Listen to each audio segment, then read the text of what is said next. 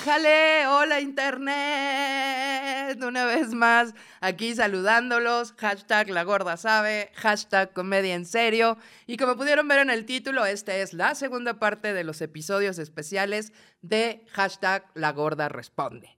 Es decir, ustedes me mandan todas sus preguntas, ya sea en los comentarios de YouTube, en mi Instagram, en mi Facebook, en Twitter, que en todos lados, ya saben, me pueden eh, seguir como hashtag, no, ¿verdad? Arroba gloria de pie, arroba gloria de pie, porque como siempre digo, muerta por dentro, pero de pie para hacerla de pedo. Digo, para hacerlo reír a todos y armarla de pedo también si se puede. Y bueno, pues para los que no me conocen, soy Gloria Rodríguez, soy comediante hace 13 años y maestra de stand-up comedy. Este podcast es Comedia en Serio, donde platicamos de comedia, nos aventamos temas de actualidad, temas controversiales, definiciones, ñoñeces, teoría, fórmulas, platiquita, todo con el afán de yo explotar mi pasión, que es la comedia, y que ustedes tengan un poquito más de información para ser un público de comedia, pues más instruido, ¿no? Como más culto, como más chingón, o si quieres hacer comedia, pues que vayas obteniendo ciertas herramientas que yo pueda aportar para que tu trabajo sea un poquito más sencillo.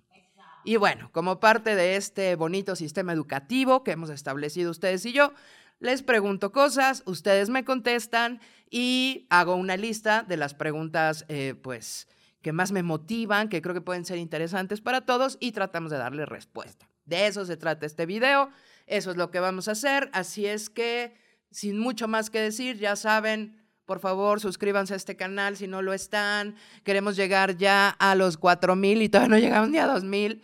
Pero tengo que decir que para mes y medio que hemos estado trabajando en esto, se han rifado. Se han rifado. Muchas gracias por las recomendaciones. Ya nos ven en un montón de países. O sea, ya me mandan saludos de lugares que ni sé que existen y eso me da mucha emoción.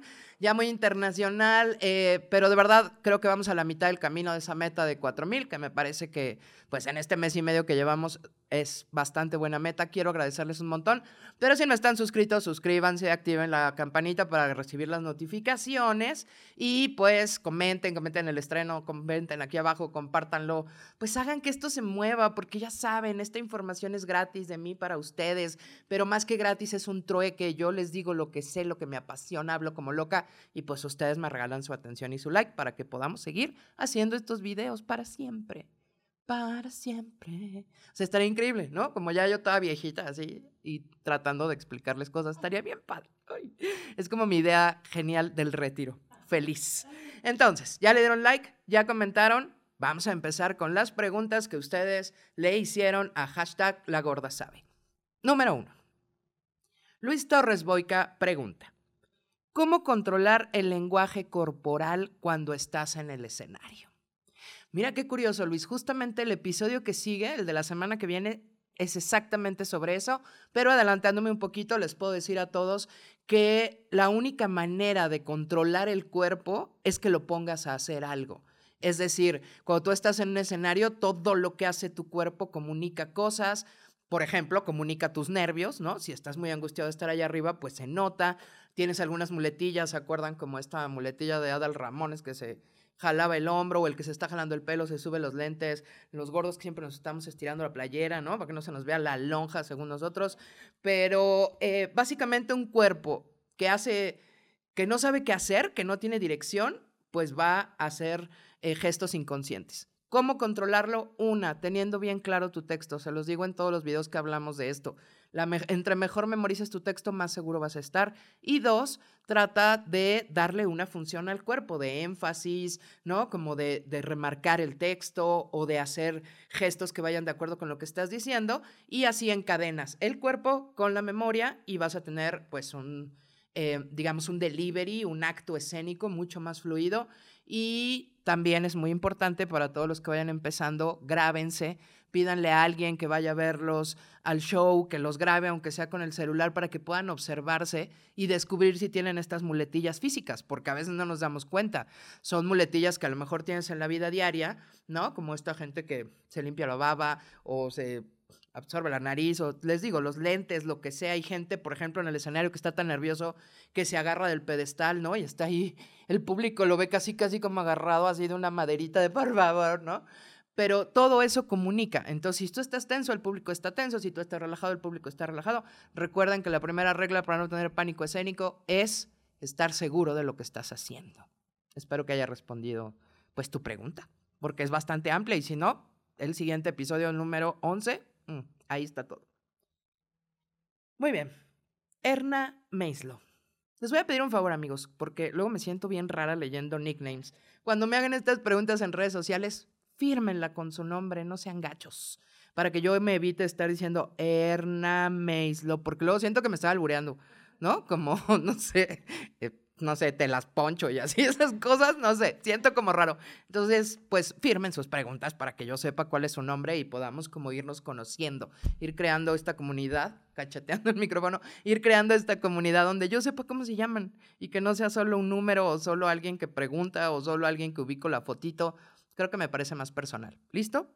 Pero, pero bueno, independientemente de eso, Erna Mays lo pregunta. Si soy mujer, ¿qué posibilidad tengo de tener éxito en el stand-up comedy? Mi querida Erna, yo te diría la misma que cualquier otra persona. Creo que el hecho de ser mujer, hombre o como tú te identifiques no te limita a tener éxito. ¿Cuánto éxito o cuánta posibilidad puedes tener? Pues depende cuánto trabajes, cuánta disciplina y cuántas ganas le eches a esta chamba, porque como todas las chambas no es fácil.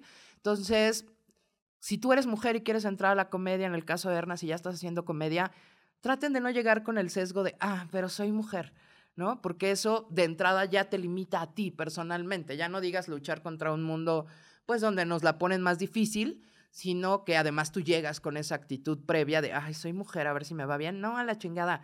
Tú haz lo tuyo, escribe, chambea, corrige, preséntate y vas a tener la misma posibilidad que cualquiera de tus comediantes em, a los que más admires. Solo es cosa de chamba, disciplina, talento y pasión. ¿Vale? Listo. Pregunta número tres. Jerry Martínez nos dice, ¿cómo hablar de temas profundos, íntimos y filosóficos en el stand-up comedy. Mi querido Jerry, igual que como hablarías de cosas superficiales, ¿a qué me refiero con esto?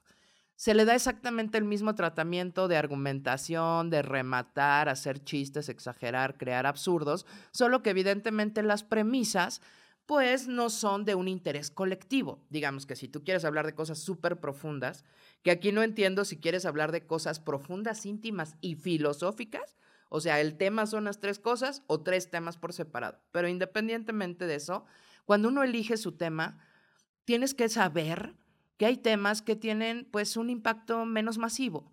¿Por qué? Porque hay menos gente que está interesada en esos temas.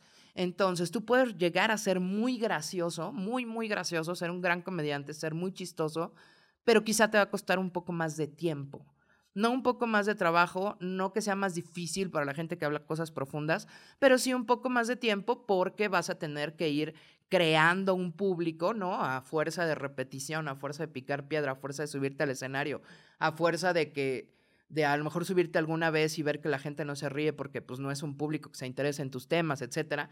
Tener un poco más de paciencia para que ese texto logre ser funcional y luego eh, ir creando tu público, de manera que llegue un momento en que la gente que esté escuchando esos temas profundos, íntimos y filosóficos, pues sea gente que realmente le interesa. Eh, quítense un poco de la cabeza, me gustaría darles este consejo, quítense un poco de la cabeza la idea de que los temas interesantes o los temas críticos o los temas científicos o profundos no pueden ser graciosos. Claro que sí. Hay muchísimos divulgadores de ciencia que utilizan la comedia para poder eh, hacer reír y lo hacen muy bien solo que pues no esperes que el primer impacto sea masivo, porque son temas que no son masivos ni siquiera en sus áreas de fortaleza.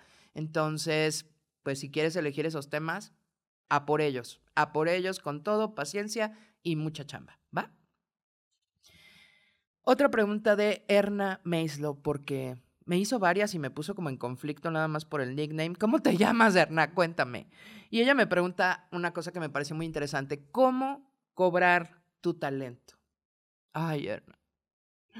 Qué difícil, qué difícil en este país porque cobrar en este país por lo que sea es difícil, ¿no? O sea, cualquier tipo, si es una técnica, la gente cree que es chafa, entonces no te lo paga. Si es un oficio, pues al fin que es bien fácil para ti, no te lo pagan. Si es arte, ay, pues total, yo también puedo agarrar un pincel y hacerlo y nadie te lo paga pero creo que el valor que tiene, eh, tanto monetario como de prestigio, como de fama, como de seriedad, se lo pones tú. En los comediantes, en el stand-up, en el medio, se ha intentado muchas veces poner como pues ciertos parámetros, ¿no? Económicos, no cobren menos de tanto, no cobren más de tanto, porque pues perjudican al medio y no hay como una oferta y una demanda clara, bla, bla, bla, bla, bla, bla, bla, bla, bla. No se ha podido, amigos.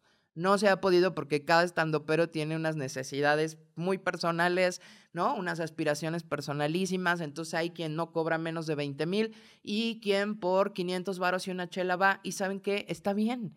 Está bien porque cada uno sabe no cuánto vale su trabajo, porque tasar eso me parece que es un poco complicado, pero creo que todos tenemos derecho o merecemos vivir de lo que hacemos.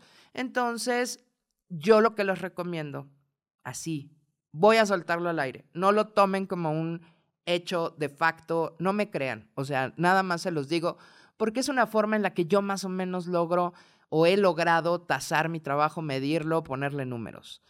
Alguna vez le dije a un alumno, quería hacer ya un show, ¿no? Y tenía como un año de, de haber tomado el curso y de estar practicando. Y me dijo, es que quieren que haga un show, ¿cuánto cobro? Yo le dije, mira, para empezar tienes que definir si tu trabajo ya es digno de cobrarse.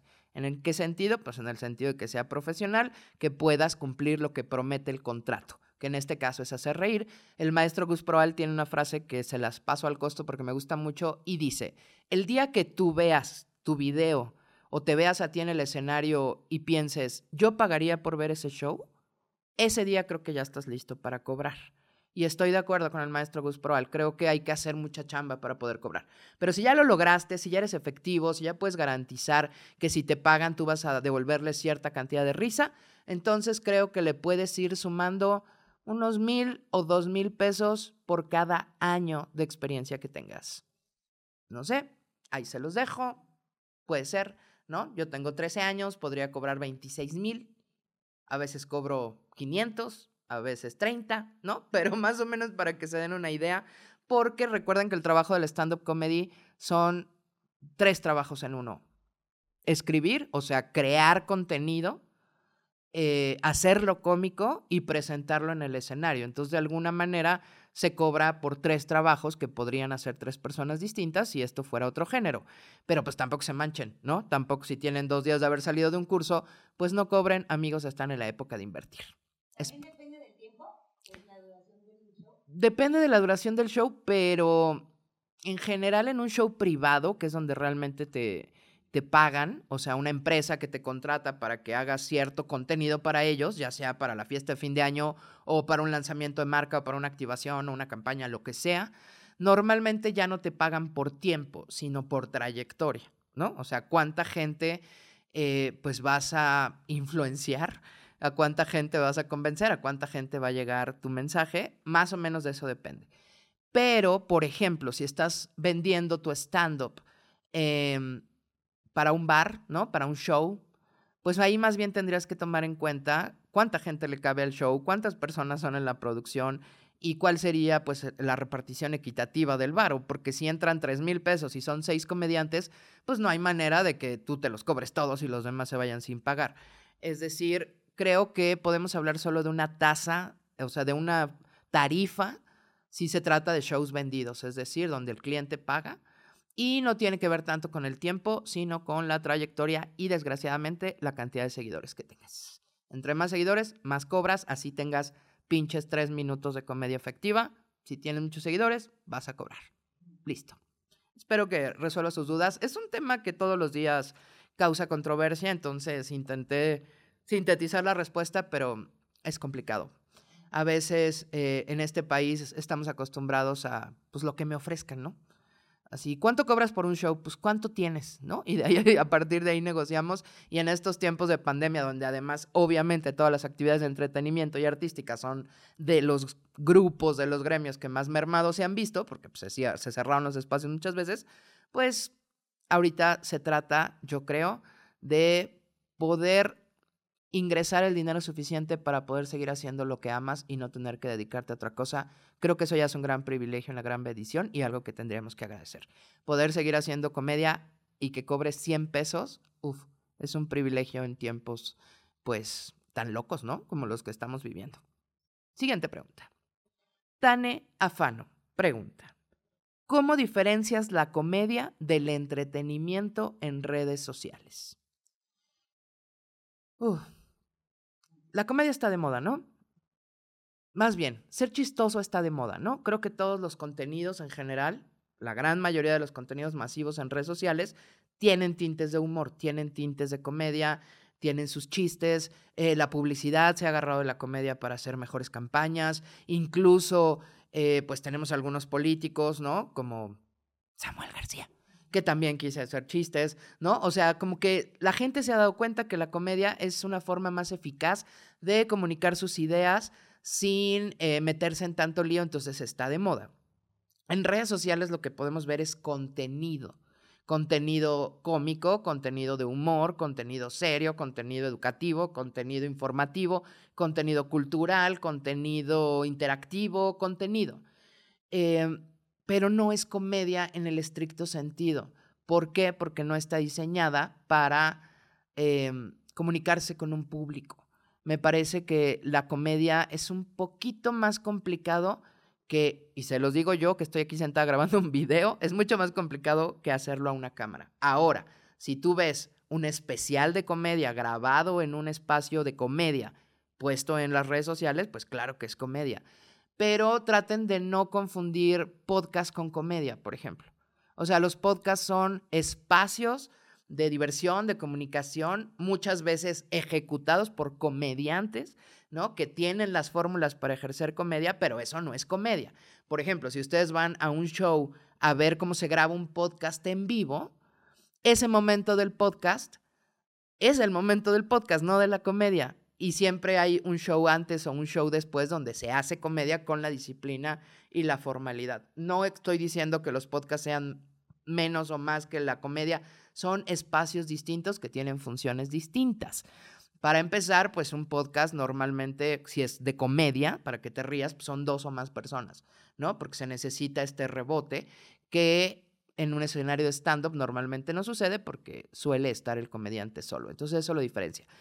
Ya, sí, clave básica. ¿Cómo diferenciar el entretenimiento de la comedia como arte?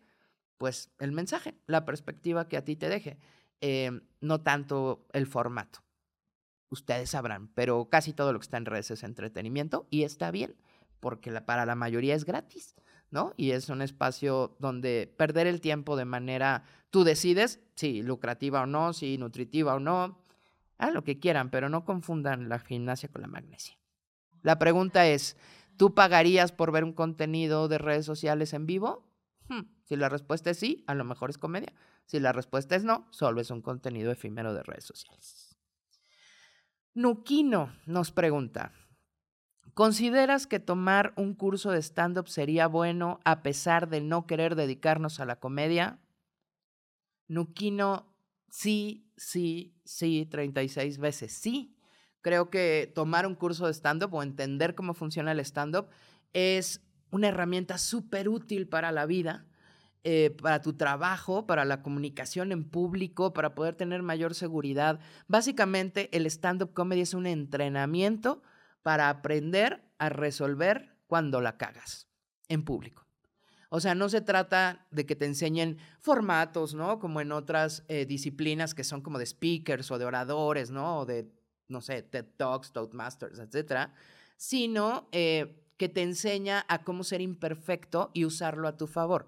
Entonces imagínate que eres vendedor eh, y que tienes que presentar pitch de venta, o que eres un conferencista, o que eres un maestro con grupos, o que diriges toda un área de una oficina, lo que sea, tienes que enfrentarte a personas. Pues el miedo de cometer un error evidentemente está ahí. Uno de los miedos más grandes de cualquier persona que se para enfrente de otra es que el otro piense que uno es un pendejo, ¿no? O sea, esa es la sensación de pánico. Entonces el stand-up te ayuda a lo que yo considero o catalogué como capitalizar el error. Soy humano, me equivoco, pero si me equivoco lo resuelvo a mi favor. Creo que esas son herramientas, además de la seguridad de que es una actividad nueva, eh, que te ayudan muchísimo en el stand-up, te dediques a lo que te dediques. Ahora, según yo, el stand-up es muy adictivo. Normalmente la gente que llega a tomar un curso por curiosidad, porque los mandó su coach, porque perdieron una apuesta, yo qué sé, que nada más van a tomar el curso, suelen quedarse, aunque sea como una actividad de hobby de vez en cuando, no es que van a dejar, ¿no? Su trabajo de CEO para dedicarse a dar shows en la Roma, ¿no? Pero em, sí es una actividad que se vuelve, pues, muy satisfactoria. Entonces, si no te quieres dedicar a esto, pero te da curiosidad, toma un curso y vas a ver que obtienes muchas más herramientas de las que parece, no solo hacerte chistoso o aprender a ser chistoso. Sebas Mira, pregunta. ¿Se vale pedir oportunidad para tener un espacio en un show o debería ser hasta que te invite un bar o una persona? Qué pregunta. Me imagino que esta pregunta se la hacen muchísimo los chicos que van comenzando, ¿no? Como esta cosa de, ay, pero es que, ¿qué tal que si le pido chichi va a decir que estoy ahí de rogón y que quién sabe qué? Y por el otro lado es como, ay, ¿por qué nadie me invita si tengo un talento tan grande? O sea, sé que es complicado. Amigos, no se hagan muchas bolas porque esto es estando, porque es público, porque en teoría es una actividad escénica, véanlo como cualquier trabajo. Cuando tú sales de la universidad o cuando ya quieres empezar a trabajar o cuando quieres cambiar de rubro o lo que sea que quieres hacer, tienes que abrir el camino. Tú tienes que buscar tus propias oportunidades. En el stand-up es igual. Eh, yo lo que les digo a mis alumnos es, mira, no existe como una regla tal cual porque al final quien produce el show es el quien decide muchas veces. Pero más o menos para que se den una idea es, si tú pides espacio, o sea, si tú llegas conmigo, con el chaparro, con Nicho, con quien sea y le dices, al Chile te quiero abrir tu show, ¿me invitas? Lo más probable es que no haya paga, ¿ok? Porque tú estás pidiendo la oportunidad, entonces de algún modo estás siendo como el becario, como el pasante, como pues el mientras te doy chance, pica piedra, eh, normalmente no te pagan. Pero si un comediante te invita a abrir su show porque ya te vio en otro show, porque te recomendaron, porque vives en la ciudad donde va a ir a dar ese show, lo que sea, yo creo que debería de pagarte porque estás solicitando tus servicios. O sea, no es lo mismo que tú pidas eh, paro a que te llamen para ofrecerte trabajo. Y el pago, ¿cuánto? Bueno, pues eso es muy simbólico, ¿no? Yo creo que con que a ti no te cueste ir a dar show, probablemente ya podríamos decir que muy al principio eso es un pago. Ustedes defínanlo de acuerdo a su personalidad. Lo que sí les digo es que tomar un taller de stand-up y tener cinco minutos no te hace un comediante profesional. No, no es que no puedas cobrar, claro que puedes, en este mundo puede ser lo que sea, pero vas a tener un show pagado y después ninguno más, porque la gente va a decir, pagué por algo que todavía no es profesional. Entonces creo que es súper honesto decir, voy empezando, eh, soy abridor, ¿no? Soy nuevo, estoy experimentando y pues tratar de ser honesto con tu crecimiento para que puedas vivir de esto realmente, porque como cualquier persona con cualquier trabajo, pero en este que estamos expuestos al público, es más fuerte, tu reputación en realidad es lo que vale. Entonces, si tú pides paro, no te pagan, bueno, que aunque sea te inviten una chela, ¿no? Que no mamen. Pero no te pagan, si ellos te avisan, pues que te paguen. Si son tus maestros, pues a lo mejor el acuerdo es yo te abro espacios para que te fogues y pues no te pago porque te estoy pagando con la experiencia, pero son tus maestros y sigues en espacio de formación. Digamos que es como las prácticas profesionales después. Pero si es alguien distinto, pues que pague, ¿no? O por lo menos que te dé las gracias. Uy, aquí me acabo de acordar de una cosa que les quería decir, que anoté aquí, no lo digas, pero lo voy a decir. Mis chicos nuevos, los que van saliendo de talleres, los que apenas se subieron a un Open, los que apenas están entrando al mundo del stand-up, casi les podría decir que en el país que sea, por lo menos en Latinoamérica, los primeros meses de su carrera, ustedes valen, valen me refiero a, cotizan de acuerdo a la cantidad de gente que puedan llevar a un show. Es muy triste, es la verdad, alguien se los tenía que decir, hashtag la gorda sabe, hashtag la gorda revela los secretos.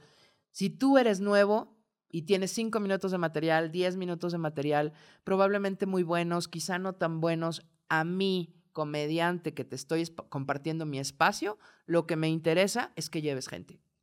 Porque como en todo en esta vida, en el arte, pues sí, muy bonito tu teatro, muy bonita tu obra, pero lo difícil siempre es llevar al público. Entonces, de alguna manera, no se ofendan, ¿saben? No se lo tomen a mal como, ah, solo me invitan para que lleve gente. Es un proceso natural. Yo te invito, no sé quién eres, eres nuevo, llevas gente, te puedo ver en el escenario en el momento en el que estás haciendo tu chamba y entonces tu trabajo habla por ti. Entonces yo ya puedo ver, pues, bueno, no yo, vaya, el comediante que te haya invitado ya puede ver cuál es tu trabajo escénico y decidir si te invita o no, si combinas o no con su tipo de humor, etcétera, etcétera. Pero no se sientan tan agredidos o tan agobiados de que se les pida que lleven público, porque hay dos, dos tipos de comediantes que meten gente a sus shows. Los muy famosos que llenan solos y los nuevos a los que todavía los va a ver su familia. Toda, una franja de comediantes que no hemos logrado ni una cosa y ya hace mucho que pasamos la otra, que ya nadie nos va a ver. O sea, ya nuestra familia es como de, ya me vale madre, ya lo hiciste demasiado, ya tus amigos ya te vieron, o sea, a nadie le importa. Entonces, está bien, finalmente tómenlo como una oportunidad. Es una puerta para que puedan verte en el escenario y entonces tu comedia hable por ti. Ay, qué temas tan difíciles y asquerosos los del dinero. Rodrigo Santillano pregunta, ¿cuál crees que sea el camino óptimo si alguien está buscando vivir del stand-up? Andan muy materialistas, mis amigos. O sea, estas preguntas, acá, el, el billullo, yo sé que estamos en una época difícil y lo mejor que nos podría pasar a todos, pues es poder vivir de lo que nos gusta hacer. Creo que por ahí hay un poco de ansiedad en ese sentido, por eso tantas preguntas van hacia allá. Pero, Rodrigo, te cuento, yo creo que el único camino, no sé si seguro, pero al menos fácil en el sentido de easy going, ¿sabes? Como que orgánico, como que no sea tan difícil, es no pensar que quieres vivir de esto. Es decir, hacer el stand-up, hacer el stand-up, sonó como hacer el amor, sí hacer el stand-up con Ocho y así. Eso está padre, deberíamos de hacer el stand-up. Así que anda, chiquito, vamos a hacer el stand-up. Con ocho. Y tres de público. Ah, ah, y lo grabamos. sí. Vamos a hacer el stand-up gangbang, se llamaba este episodio. Déjenme le tomo el café, ya estoy diciendo muchas tonterías. Estoy dormida. Ustedes están viendo esto a las 7 de la noche, pero yo sigo dormida, soy comediante. Mm. Le tapo la marca para que no sepan de dónde es mi café. Ni idea. Nadie podrá imaginarlo. Lo que no saben es que este vaso lo tengo desde que empezó el podcast y en realidad lo relleno de americano del Oxxo. Ah, yo también. Mm. Hay que reciclar, amigos. Pero bueno, el punto. Si tú empiezas a hacer una actividad, llámese videos en las redes sociales, contenido, stand-up, eh, vender hamburguesas, eh, no sé, ser asistente en un despacho de abogados, eh, poner uñas, cualquier cosa, cualquier cosa que se les ocurra emprender, es decir, empezar a, creo que sería un error estar pensando desde el principio en cuánto voy a ganar, cuándo me voy a ser millonario, cuándo voy a poder vivir de esto, porque le está sumando mucha angustia a algo que ya de por sí es angustiante. Creo que la gran mayoría de los comediantes que lograron vivir del stand-up, aman tanto el stand-up que lo harían gratis. ¿Sabes? O sea, es como combinar la pasión con la chamba cotidiana, con la disciplina, con la chamba dura. O sea, la única manera de vivir del stand-up es amarlo tanto que digas que sí a todo, que no te importe, que a veces no se rían, que a veces sí, que si te ves feo, que si no, que si te pagaron, que si no, solo por el afán de hacerlo, por el amor, por la pasión. En algún video les decía que para lograr un éxito en algo se necesitaban tres cosas, según eh, un amigo, y es talento, ganas y... ¿Cuál era el otro? Coraje. Talento, ganas y vocación. Fíjate, vocación. Esa palabra se me fue. Es como procrastinar. Sé que existe, pero nunca me acuerdo.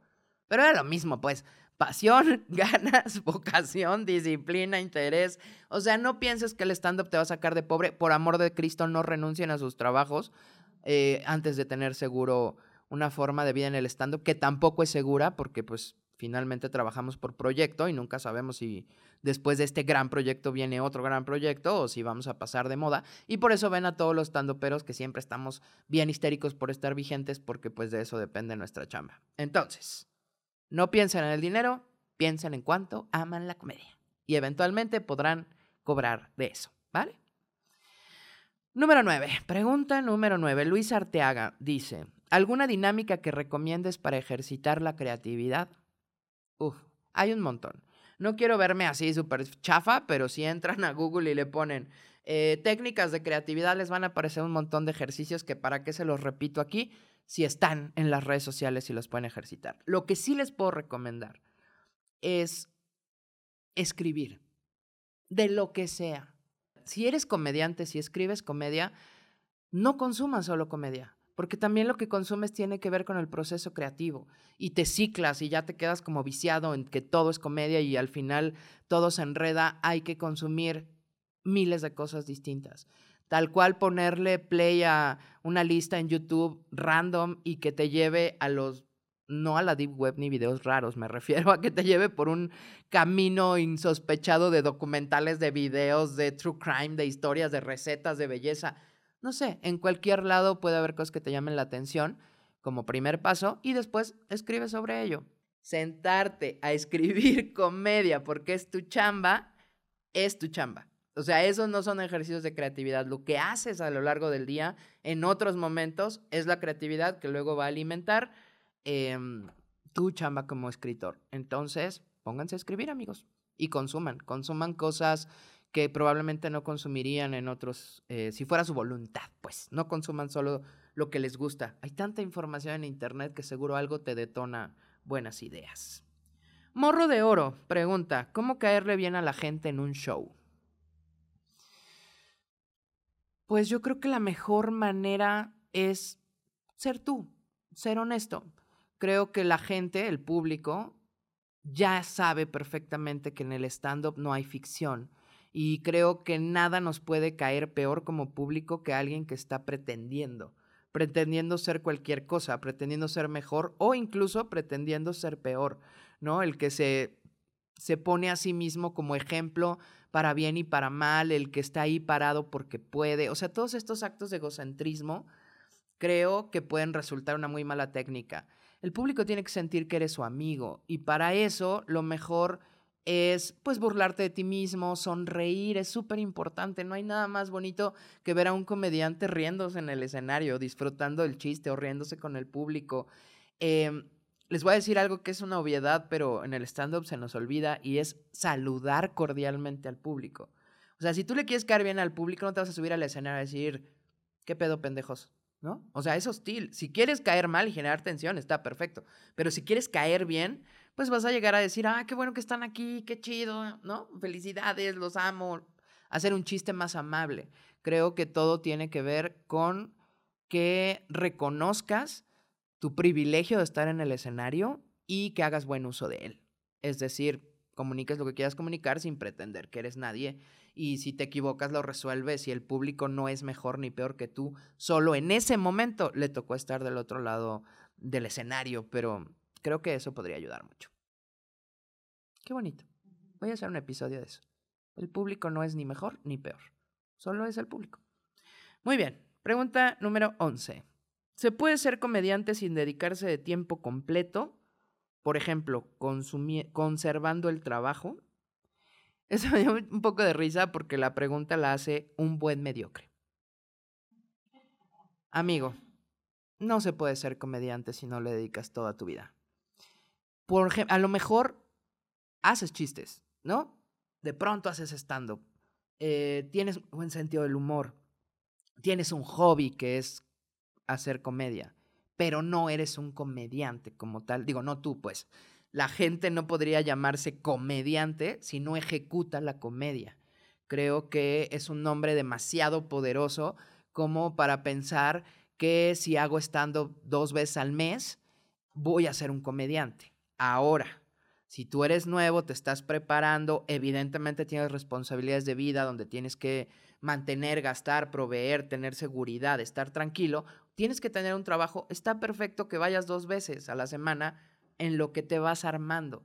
Pero ya alguien profesional que pueda venderse como comediante, anunciarse como comediante, decir que es comediante, yo creo que en un mundo ideal, que quizá no es este México adolorido, pero en un mundo ideal debería de ejecutar la comedia y hacer comedia como trabajo y como forma de vida. Entonces, ¿se puede conservar tu trabajo mientras haces stand-up? Sí, en lo que estás en formación. Te deseo, les deseo a todos que se, les vaya tan bien que llegue un momento en que ya ganen lo mismo y tengan que tomar una decisión y sea o me dedico al stand-up o me dedico a mi trabajo porque ya no me da tiempo y que puedan vivir de esto. De verdad, se los deseo de corazón, pero es un proceso largo, la verdad, no les voy a mentir. De pronto parece por las redes sociales y porque hemos visto a colegas que de pronto se vuelven muy famosos y ya son influencers y tienen campañas y monetizan y de pronto ya los ves con sus fotos en Turquía o se compran tenis de 10 mil pesos, yo qué sé, hay 10 mil pesos. O sea, esos los compraríamos los jodidos. O sea, tenis de 100 mil, 200 mil pesos. Em, no quiere decir que todos podamos. Son casos de excepción, ¿ok? De gente que le ha trabajado muy duro, que tiene suerte, que tiene eh, contactos, que ha estado ahí, pero no es la normalidad en este mundo del arte. Em, entonces, pues se requiere mucha chamba y mucho amor. Les deseo con todo mi corazón que en un poco tiempo estén viviendo el stand-up o de cualquier cosa que sea que a ustedes les guste, porque creo que todos los seres humanos tenemos derecho a vivir de lo que, de lo que amamos hacer. Marvin Knoxville pregunta, en tu opinión, ¿qué es algo fundamental que debería tener todo comediante? y nos escribe desde Bolivia. Saludos, Bolivia. Que por cierto, he tenido mucho contacto con comediantes bolivianos. Buenos, ¿eh? Buenos. Eh, deberíamos de hacer de pronto, ahora que ya la pandemia se, se vaya, deberíamos de hacer ahí un intercambio Bolivia-México, México-Bolivia. Estaría chido. En tu opinión, ¿qué es algo fundamental que debería tener todo comediante? Pues creo que lo decíamos hace rato. Eh, ganas, talento y... ¿Cuál era? vocación. Eso, y muchísimas ganas de hacer comedia, de ejecutar comedia y pues ser una persona autocrítica, ser una persona que escuche y sobre todo eso que dije, ser una persona que le urge decir algo, que, que sabe que tiene algo que aportar y le urge comunicar, porque la comedia finalmente no es otra cosa que un espacio para gritar que el mundo no es como te lo prometieron, ¿no? Que nos engañaron, que esto no es una cama de rosas, que por qué me pasó esto a mí. Y así vamos haciendo un grupo donde hay gente que pues se desahoga, hay guerras que se determinan cuando la gente se empieza a reír. Entonces... Que tengan los pies en la tierra. Ah, que tengan los pies en la tierra. Lo malo es que eso no te impide ser comediante te hace un comediante un poco más pendejo, pero no te quita lo comediante. Pero si ya lo son, sí tengan los pies en la tierra, porque, miren, se los digo yo porque su amiga soy y porque ya 45 años tengo y algo he visto en la vida, pues las cosas como llegan se van, ¿verdad? Entonces, em, eso, dedíquense, estudien, prepárense, no asuman que porque lograron hacer un chiste ya son comediantes. Ser comediante es un trabajo, ser comediante es una vocación, es una disciplina, probablemente incluso sea un oficio. Em, y no es fácil, como ninguno de los oficios ni de los trabajos de este mundo. Si quieres ser el mejor, pues chingale, ¿no? Básicamente. Y dejé para el final la pregunta, que no es pregunta, sino siempre hay alguien que quiere saber, que le gusta el morbo, que le gusta el chisme y Pizzifil, Pizzifil, ¿no? Porque es con doble Z, Pizzifil me dice, ¿cuál es tu peor experiencia en un show privado?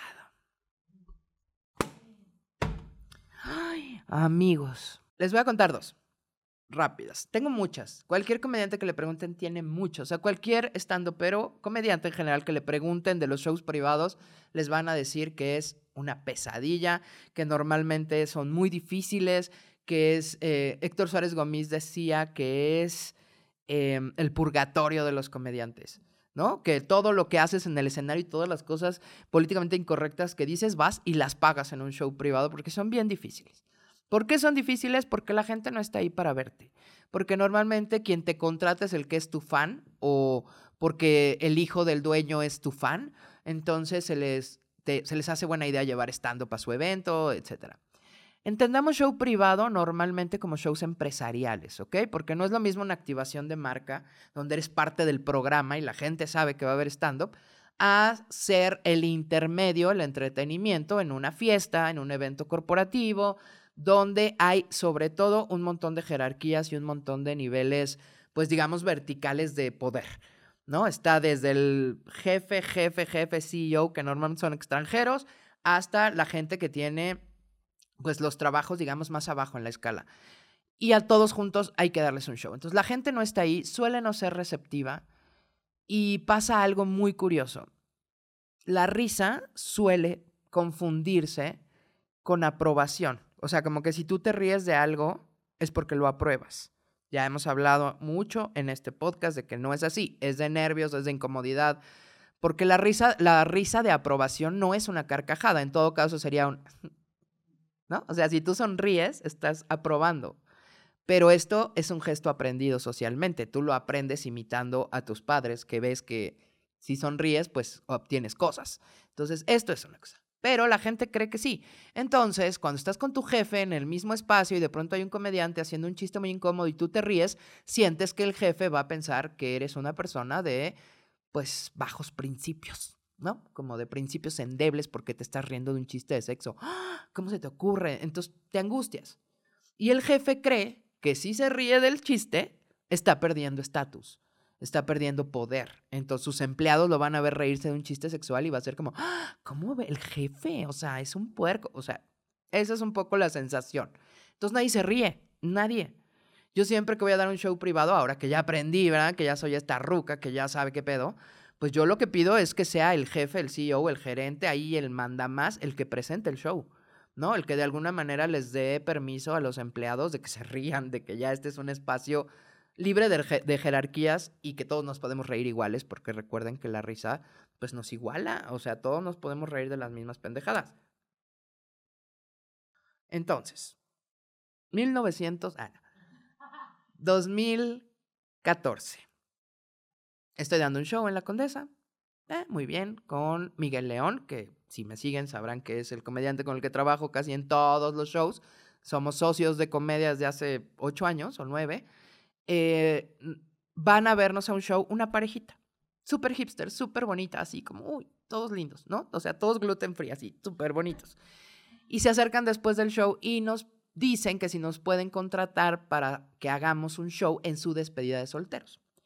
Como ellos eran súper hipsters, pues su despedida iba a ser en Valle de Bravo, eh, iba a ser em, para todos los géneros, no, no como esas despedidas de antes, que puras mujeres o puros hombres, sino todo mundo que quisiera estar ahí al lado de un lago, todo súper bien. Y pues obviamente dijimos que sí. En 2014, amigos, yo no recibía muchas propuestas de shows privados, o sea, nos iban a pagar lo que en ese momento era un dineral para nosotros y teníamos que ir y hacer un show. Todo muy bien. Aceptamos, nos pagaron, nos compraron los boletos de autobús, llegamos a Valle de Bravo, nerviosos porque pues siempre va uno nervioso, Em, no sabes a lo que te vas a enfrentar, ¿no? Es un show con gente que no conoces, con gente que no está ahí, pero bueno, ahí vamos de valientes. Nos fueron a recoger a la terminal y en el camino, que fue, digo, si conocen Valle de Bravo, que está en el Estado de México, aquí en México, es un lugar muy pequeñito, ¿no? Una montañita al lado de un lago, muy bonito. Pero de la terminal de autobuses al hotel fueron seis minutos. En esos seis minutos nos empezaron a contar sobre el show, porque les dijimos, a ver, cuéntenos más. Y nos dicen, ok, primero, bueno, pues el show es mixto, ¿no? Hay hombres, mujeres, niños, viejitos, todo, ¿no? Entonces ahí fue como que Miguel y yo nos volteamos a ver de, uh, ok, ok, no pasa nada. Dos, ay, no nos habíamos dado cuenta, pero hoy es la pelea, la final o el campeonato más bien, la pelea del campeonato de Mayweather y pues la despedida de solteros es en un bar y en el salón de al lado pues van a estar viendo la pelea. Ok, punto número dos. Punto número tres. Ay, no les dijimos, pero en realidad la despedida de soltera es familiar. O sea, es mixta, pero es nuestra familia. Ok. Y vienen desde Chihuahua. Ok. Y son el grupo, uno de los grupos más poderosos de cristianos en Chihuahua. O sea, una de mis tías, dice la novia, es como, ay, perdónenme la ignorancia en los términos, pero es como la líder de los cristianos en Chihuahua. O sea, era gente súper eh, religiosa, súper conservadora, de todas las edades, iban a estar las abuelitas, las bisabuelitas, los niños, etc. Y luego nos dicen, ay, no hay micrófono ni escenario. De hecho, queremos que hagan el show al lado del piano mientras cenan, ¿no? O sea, amigos, era como ir cada vez hundiéndonos más en el infierno. O sea, estoy segura que Miguel y yo en algún momento pensamos en aventarnos del coche. No importa ya que me muera. Pero el problema es que ya nos habían pagado. y ya nos lo habíamos gastado y no teníamos la experiencia, que ahora creo que sí tenemos, como para imponer ciertas cosas y decir, oye, oye, espera, esto que estás proponiendo es una locura, no va a funcionar. Total, ya casi llegando al hotel, le dicen a Miguel, porque Miguel iba a subir primero, él iba a hacer 20 minutos, yo media hora, ¿no? Y le dicen a Miguel, ay, mira, lo que queremos es hacer esto. Mi tía, que es la lideresa esta espiritual, va a hacer un ritual de fertilidad hacen una especie de oración, pues como para desearle a la novia que sea fértil, ¿no? Y que su familia progrese y tal. Yo la verdad desconozco totalmente esos, esos rituales, pero iban a hacer ese ritual. Y pues como que interactúan solo las mujeres de la familia, reúnen a la novia, le tocan el vientre, hacen oración, todo muy bien. Y le dicen a Miguel, entonces lo que queremos, porque nadie sabe que va a haber show de stand-up, entonces lo que queremos es que tú entres a la mitad del ritual interrumpas el ritual y empiezas a hacer stand Y nosotros como, ¿cómo? O sea, ¿quieres que interrumpamos el ritual más importante de tu familia para hacer stand-up?